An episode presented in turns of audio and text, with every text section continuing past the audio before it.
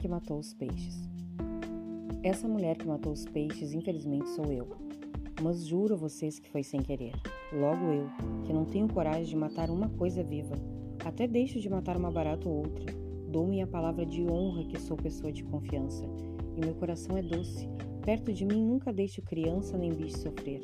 Pois logo eu matei dois peixinhos vermelhos que não fazem mal a ninguém e que não são ambiciosos, só querem mesmo é viver. Pessoas também querem viver, mas felizmente querem também aproveitar a vida para fazer alguma coisa de bom. Não tenho coragem ainda de contar agora mesmo como aconteceu, mas prometo que no fim deste livro contarei a vocês que vão ler essa história triste. Me perdoarão ou não? Vocês vão de perguntar: por que só no fim do livro? E eu respondo: é porque no começo e no e-mail vou contar algumas histórias de bichos que eu tive, só para vocês verem que eu só poderia ter matado os peixinhos sem querer. Estou com esperança de que no fim do livro vocês já me conheçam melhor e me deem o perdão que eu peço a propósito da morte dos dois vermelhinhos. Em casa chamávamos os peixes de vermelhinhos. Vou contar antes umas coisas muito importantes para vocês não ficarem tristes com meu crime. Se eu tivesse culpa, eu confessava a vocês, porque não minto para menino ou menina. Só minto às vezes para certo tipo de gente grande, porque é o único jeito. Tem gente grande que é tão chata, vocês não acham? Elas nem compreendem a alma de uma criança. Criança nunca é chata. Por enquanto, só posso dizer que os peixes morreram de fome porque esqueci de lhes dar comida. Depois eu conto, mas em segredo. Só vocês e eu vamos saber.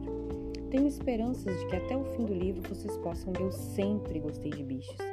Tive uma infância rodeada de gatos. Eu tinha uma gata que de vez em quando paria uma ninhada de gatos e eu não deixava se desfazerem de nenhum dos gatinhos. O resultado é que a casa ficou alegre para mim, mas infernal para as pessoas grandes. Afinal, não aguentando mais os meus gatos, deram escondido de mim a gata com sua última ninhada. E eu fiquei tão infeliz que adoeci com muita febre. Então me deram um gato de pano para eu brincar. Eu não liguei para ele, pois estava habituado a gatos vivos. A febre só passou muito tempo depois. Bem, vamos mudar de assunto. Antes de começar, quero que vocês saibam que meu nome é Clarice. E vocês, como se chamam? Digam baixinho o nome de vocês e o meu coração vai ouvir. Peço que leiam essa história até o fim. Vou contar umas coisas. Minha casa tem bichos naturais. Bichos naturais são aqueles que a gente não convidou nem comprou. Por exemplo, nunca convidei uma barata para lanchar comigo. Minha casa tem muitos bichos naturais, menos rato, graças a Deus, porque tenho medo e nojo deles. Quase todas as mães têm medo de rato. Os pais não. Até gostam porque se divertem caçando e matando esse bicho que detesto. Vocês têm pena de rato? Eu tenho porque não é um bicho bom pra gente amar e fazer carinho. Vocês fariam carinho num rato? Vai ver, vocês nem têm medo. E em muitas coisas são mais corajosos do que eu. Tenho um amigo que, quando era menino, criou um rato branco. Fiquei com tanto nojo que só quero apertar a mão de meu amigo quando passar o susto. Seu rato era, na verdade, uma rata e se chamava Maria de Fátima. Maria de Fátima morreu de um modo horrívelzinho. Eu digo horrívelzinho porque, no fundo, estou bem contente. Um gato comeu ela, com a rapidez em que comemos um sanduíche. Como eu ia dizendo, os bichos naturais de minha casa não foram convidados. Apareceram assim, sem mais nem menos. Por exemplo, tenho baratas, e são baratas muito feias e muito velhas que não fazem bem a ninguém. Pelo contrário, elas até roem a minha roupa que está no armário. Vocês sabem que tive uma guerra danada contra as baratas e quem ganhou essa guerra fui eu. Eu fiz o seguinte: paguei um dinheiro para um homem que só faz isso na vida: matar baratas. Esse homem faz uma coisa que se chama detetização. Ele espalha esse remédio pela casa toda. Esse remédio tem um cheiro muito forte que não faz mal para a gente, mas deixa as baratas muito tontas até que morrem. Mas parece que uma barata, antes de morrer, conta baixo às outras baratas que minha casa é perigosa para a raça delas. E assim a notícia se espalha pelo mundo das baratas e elas não voltam para minha casa. Só seis meses depois elas ganham coragem de voltar, mas eu chamo de novo o homem dos remédios e elas fogem de novo. Barata é outro bicho que me causa pena. Ninguém gosta dela e todos querem matá-la. Às vezes o pai da criança corre pela casa toda com o chinelo na mão até pegar uma e bate com o chinelo em cima até ela morrer. Tenho pena das baratas, porque ninguém tem vontade de ser bom com elas. Elas só são amadas por outras baratas. Não tenho culpa. Quem mandou elas virem? Vieram sem ser convidadas. Eu só convido os bichos que eu gosto. É, e é claro, convido gente grande e gente pequena. Sabem de uma coisa? Resolvi agora mesmo convidar meninos e meninas para me visitarem em casa. Vou ficar tão feliz que darei a cada criança uma fatia de bolo, uma bebida bem gostosa e um beijo na testa. Outro bicho natural de minha casa é. Adivinhem. Adivinharam? Se não adivinharam, não faz mal. Eu digo a vocês: o outro bicho natural de minha casa é a lagartixa pequena.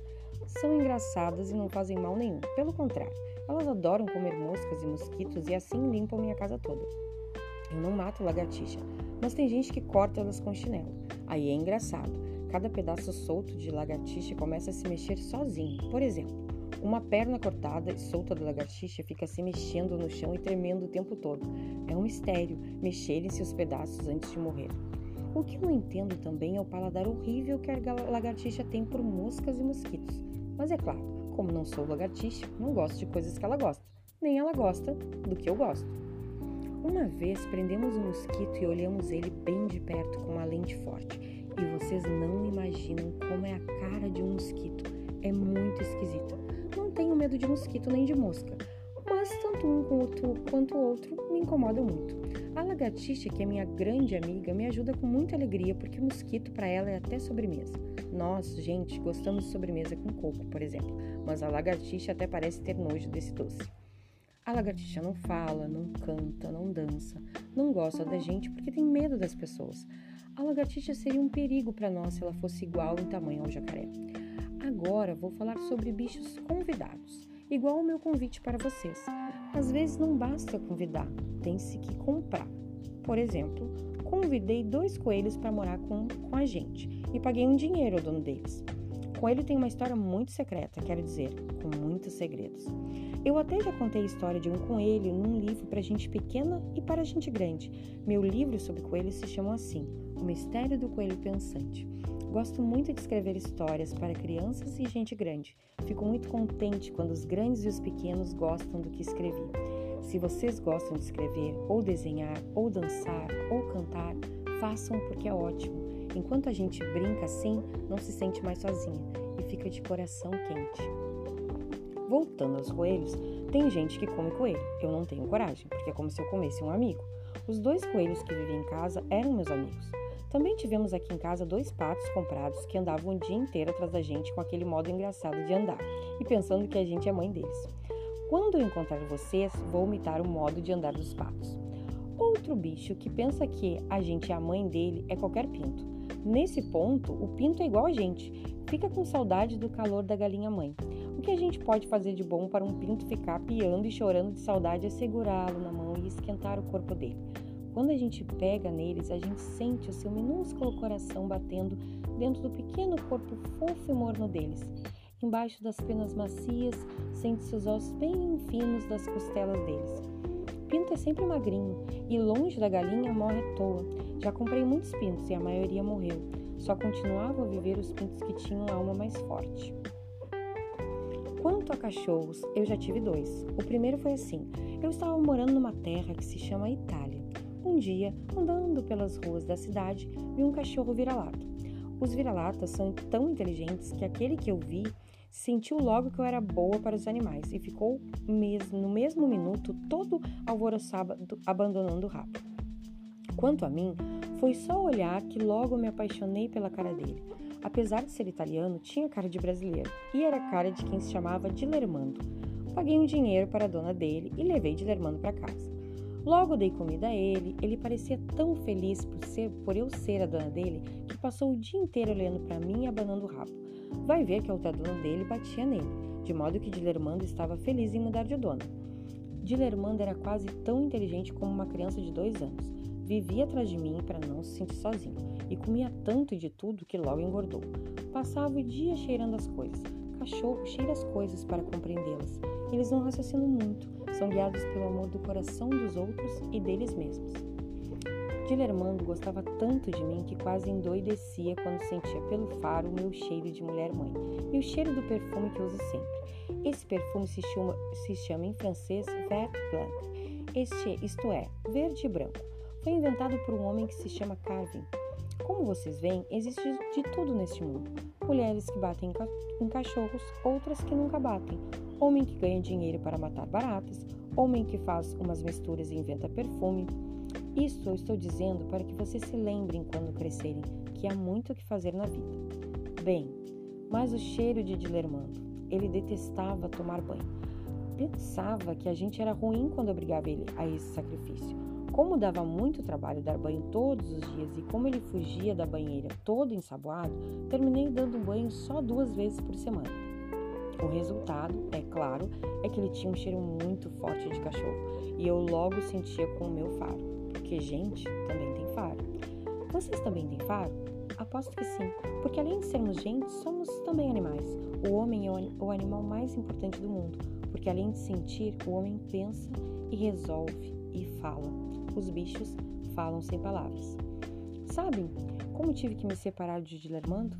É que eu tinha de ir embora da Itália e ir para um país chamado Suíça. E nesse país os hotéis não deixaram, não deixam entrar cachorros. Então escolhi uma moça muito boa para cuidar dele. Na hora de me despedir dele, fiquei tão triste que chorei. E Dilermando também chorou.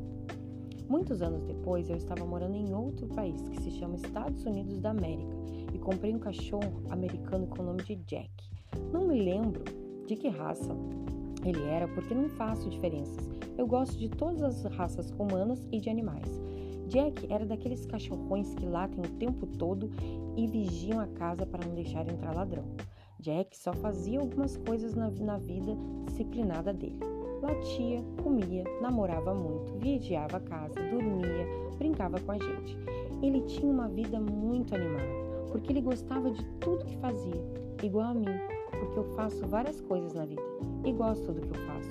Muitas coisas eu faço sem gostar, só por dever.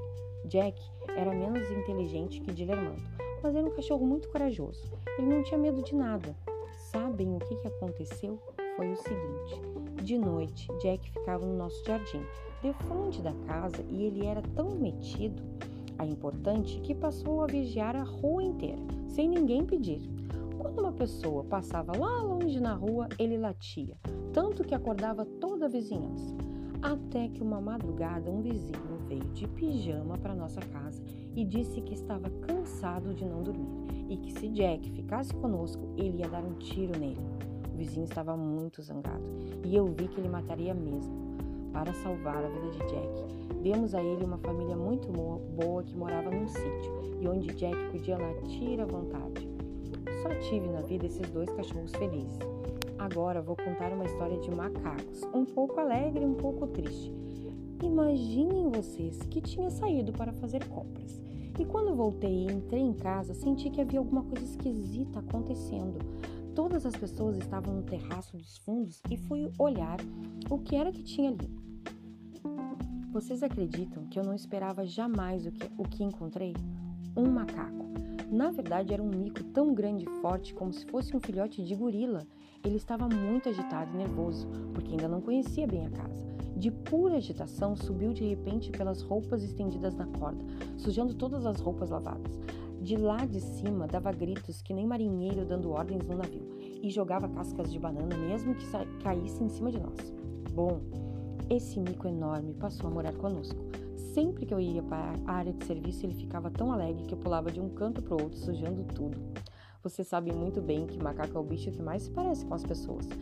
Esse macaco até parecia ter virado humano.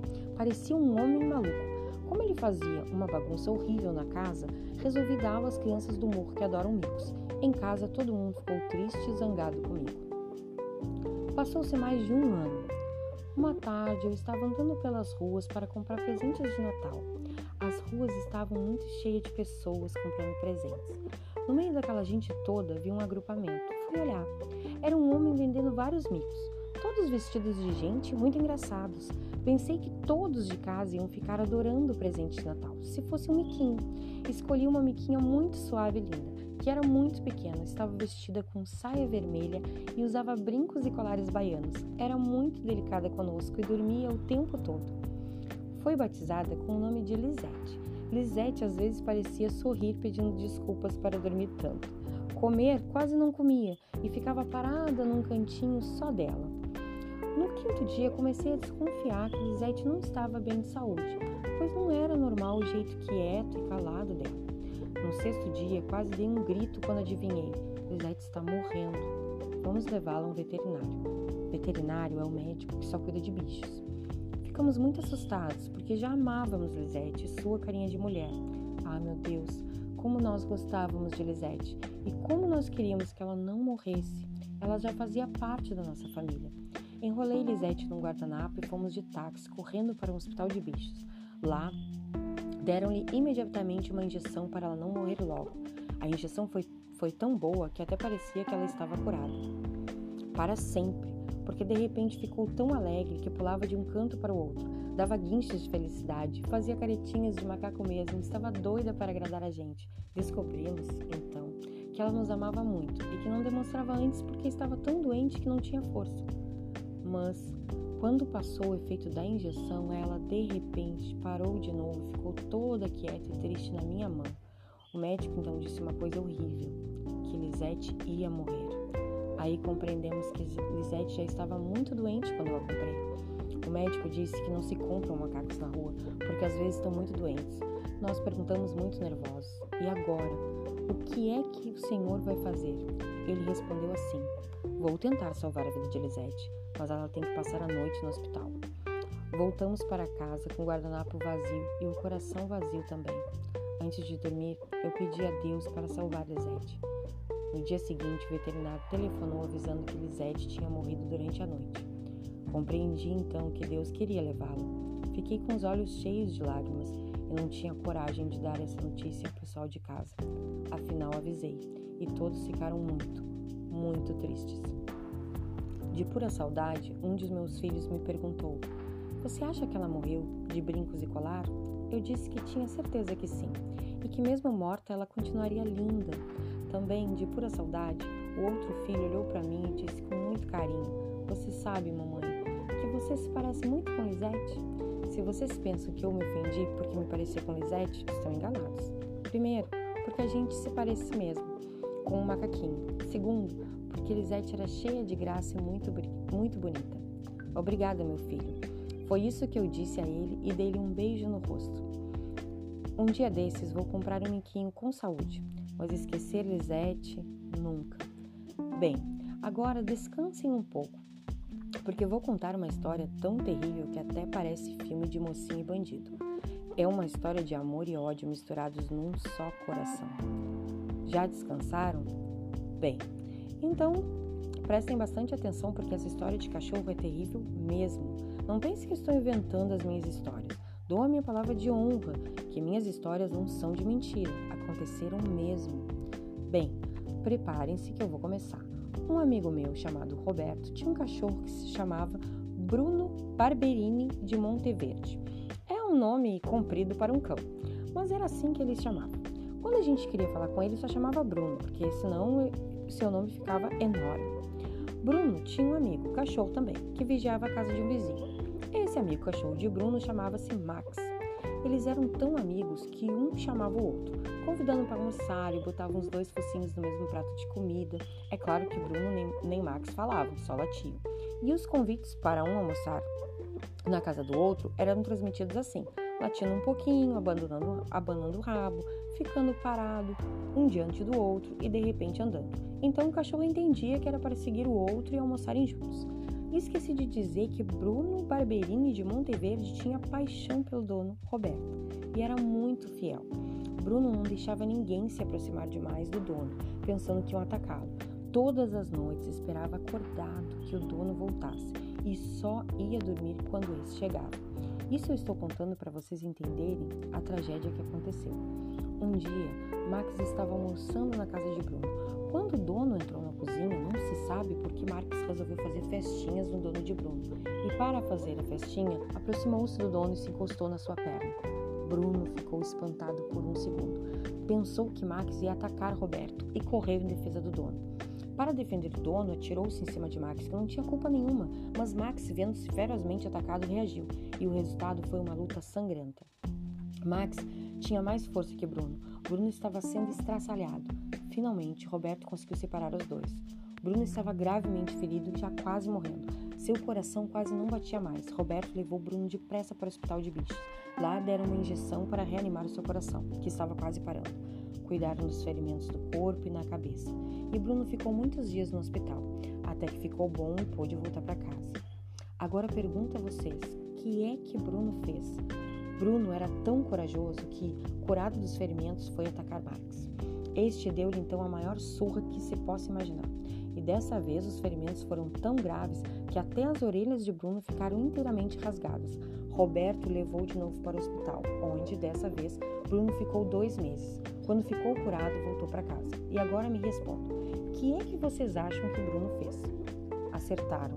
Bruno foi vingar-se e atacar Max mas dessa vez ele estava com tanta, mas tanta raiva que sua força aumentou e ficou diabólica. E ele, enfim, matou Max. É. Mas no mundo do, dos cachorros é diferente. Não há polícia para eles irem se queixar. Então, os cachorros mesmos resolvem entre si as brigas, fazem o papel de juiz e de polícia e muitas vezes agem como bandidos armados. Os cachorros não se perdoam. O que aconteceu foi que os cachorros da vizinhança ficaram contra Bruno e não perdoaram a morte horrível de Max. Então, para vingar-se, começaram a cercar Bruno. Bruno já tinha até medo de sair para a rua. Quando saía, ficava muito desconfiado, olhando de um lado para o outro. Afinal, vendo que não acontecia nada de ruim, começou tranquilamente a sair de novo. E foi esse o grande erro de Bruno. Uma tarde ele estava passeando, todo sozinho, e até lamentando a morte de Max, que era o seu único amigo. Estava com muita saudade. Amigo bom não se encontra todos os dias. Os cachorros têm uma alma bem grande. Eles até entendem a gente. O mundo dos cães é cheio de amor para dar e eles dão de graça. Bruno estava triste demais, sentindo falta daquele que matara por amor a Roberto. Nessa tarde tão triste, quando não via prazer em ao menos cheirar as coisas, apareceu de repente na esquina um cachorro. E de repente na, na outra esquina mais um cachorro. E depois saíam das casas das vizinhanças três cachorros. Bruno percebeu logo que estava cercado por vários cachorros enormes e fortes. Bruno sabia que a lei dos cachorros é a vingança. Ele quis fugir, mas não podia quebrar o cerco. Os cachorros formaram uma espécie de círculo em torno de Bruno, e o círculo ia ficando cada vez mais apertado, até que os cachorros conseguiram encurralar Bruno junto de uma árvore.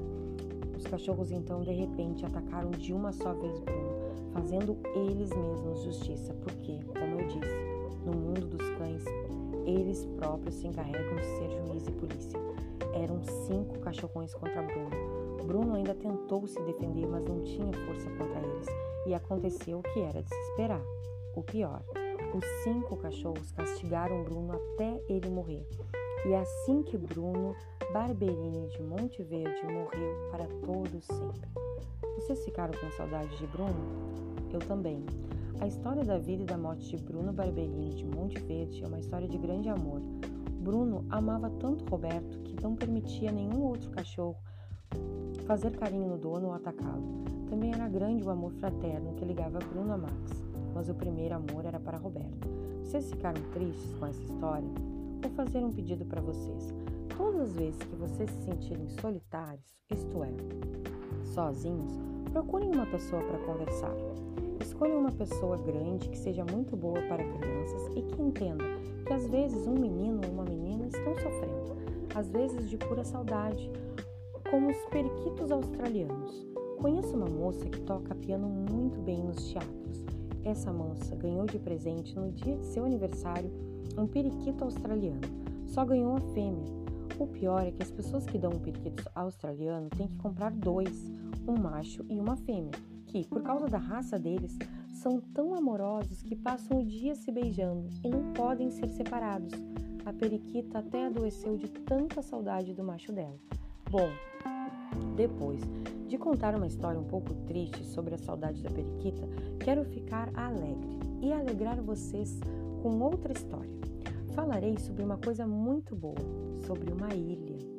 Vocês gostariam de ter uma ilha só para, para cada um de vocês e para os seus amigos? Eu gostaria muito e não tenho.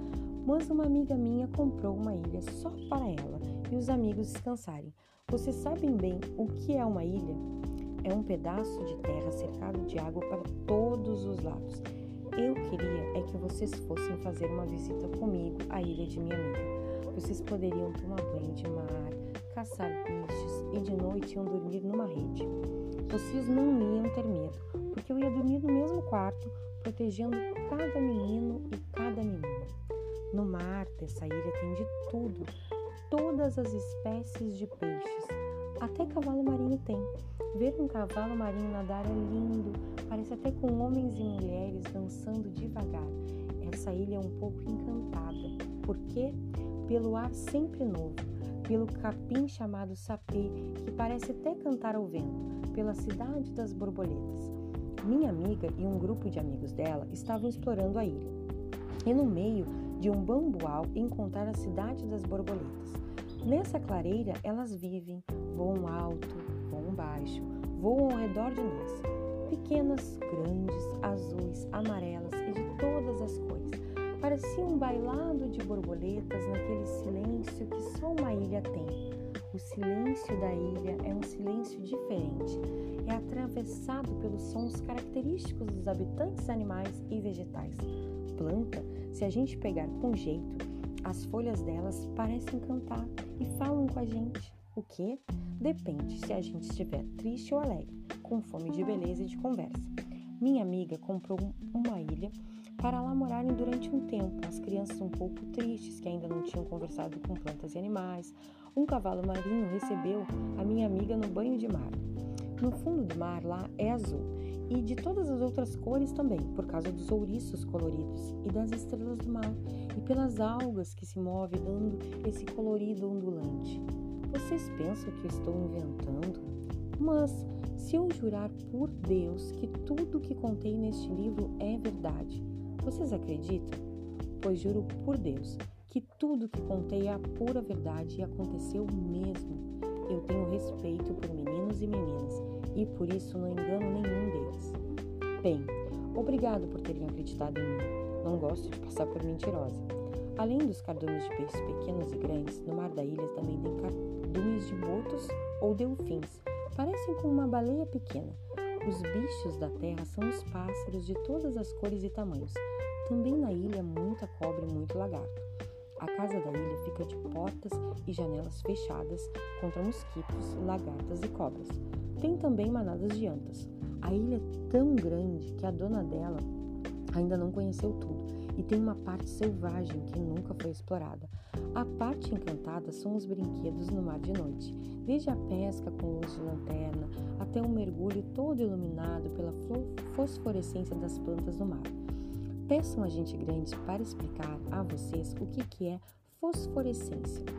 As frutas são jaca, caju, cajá, graviola, bananas e dos coqueiros altíssimos caem cocos à beça, até em cima da gente se não se toma cuidado. Tem também goiabas das brancas e vermelhas e pitangas escarlates. A água para beber foi canalizada com os bambus enormes da ilha. É uma ilha tão encantada que eu teria medo de ficar sozinha de noite na minha rede. Nessa ilha tem todas as espécies de árvores, plantas, frutas e flores. Morar numa ilha para sempre é triste, porque a gente não quer se separar da família e dos amigos, mas não precisamos morar lá. Basta passar sábado e domingo. Bem, vamos deixar a ilha em paz e voltar para os bichos. Eu tenho uma amiga que tem um cachorro que late tanto e tão alto que já me deu vontade de latir de volta. Eu fico muito ofendida quando um bicho tem medo de mim, pois sou corajosa e protejo os animais. Quem de vocês tiver medo, eu cuido e consolo porque sei o que é o medo que as crianças têm, porque já fui criança. Até hoje ainda tenho medo de certas coisas. Outra amiga tinha uma cadela chamada Bolinha. Ela era muito normal, mais normal que muita gente humana e que muitos cachorros. Era uma mãe perfeita, cuidava sozinha dos filhotes e lambia eles em lugar de dar banho. Quando minha amiga chegava perto, empurrava os filhotes com o focinho para apresentá-los. Bolinha ensinava os filhos a correr e a brincar. Era muito sensível e um pouco nervosa. Percebia de longe a chegada das pessoas. Quando as pessoas estavam zangadas, ou ela fazia alguma coisa errada, encostava-se contra a parede e ficava de lá olhando muito sem jeito. De cavalo não tem nenhuma história para contar, e é uma pena porque cavalo é um animal de grande beleza. Bem, agora chegou a hora de falar sobre o meu crime. Matei dois peixinhos. Juro que não foi de propósito. Juro que não foi muito culpa minha. Se fosse, eu dizia. Meu filho foi viajar por um mês e mandou-me tomar conta dos peixinhos vermelhos dentro do aquário. Mas era tempo demais para deixar os peixes comigo. Não é que eu não seja de confiança, mas é que sou muito ocupado, porque também escrevo histórias para gente grande. E assim como a mãe ou a empregada esquece uma panela no fogo quando vão ver já se queimou toda a comida, eu estava também ocupado escrevendo história. E simplesmente fiz uma coisa parecida com deixar a comida queimar no fogo. Esqueci três dias de dar comida aos peixes. Logo, aqueles que eram tão comilões, coitados. Além de dar comida, eu devia sempre trocar a água do aquário para eles nadarem em água limpa. E a comida não era qualquer uma, era comida comprada em lojas especiais. A comida parecia um pozinho horrível, mas devia ser gostoso para peixe, porque eles comiam tudo. Devem ter passado fome igual a gente. Mas nós falamos e reclamamos, o cachorro late, o gato mia. Todos os animais falam por sons. Mas o peixe é tão mudo como uma árvore e não tinha voz para reclamar e me chamar. E, quando fui ver, estavam parados, magros, vermelhinhos e, infelizmente, já mortos de fome. Vocês ficaram muito zangados comigo porque eu fiz isso? Então me deem perdão. Eu também fiquei muito zangada com a minha distração, mas era tarde demais para me lamentar. Eu peço muito que vocês me desculpem. De agora em diante, nunca mais ficarei distraído. Vocês me perdoam?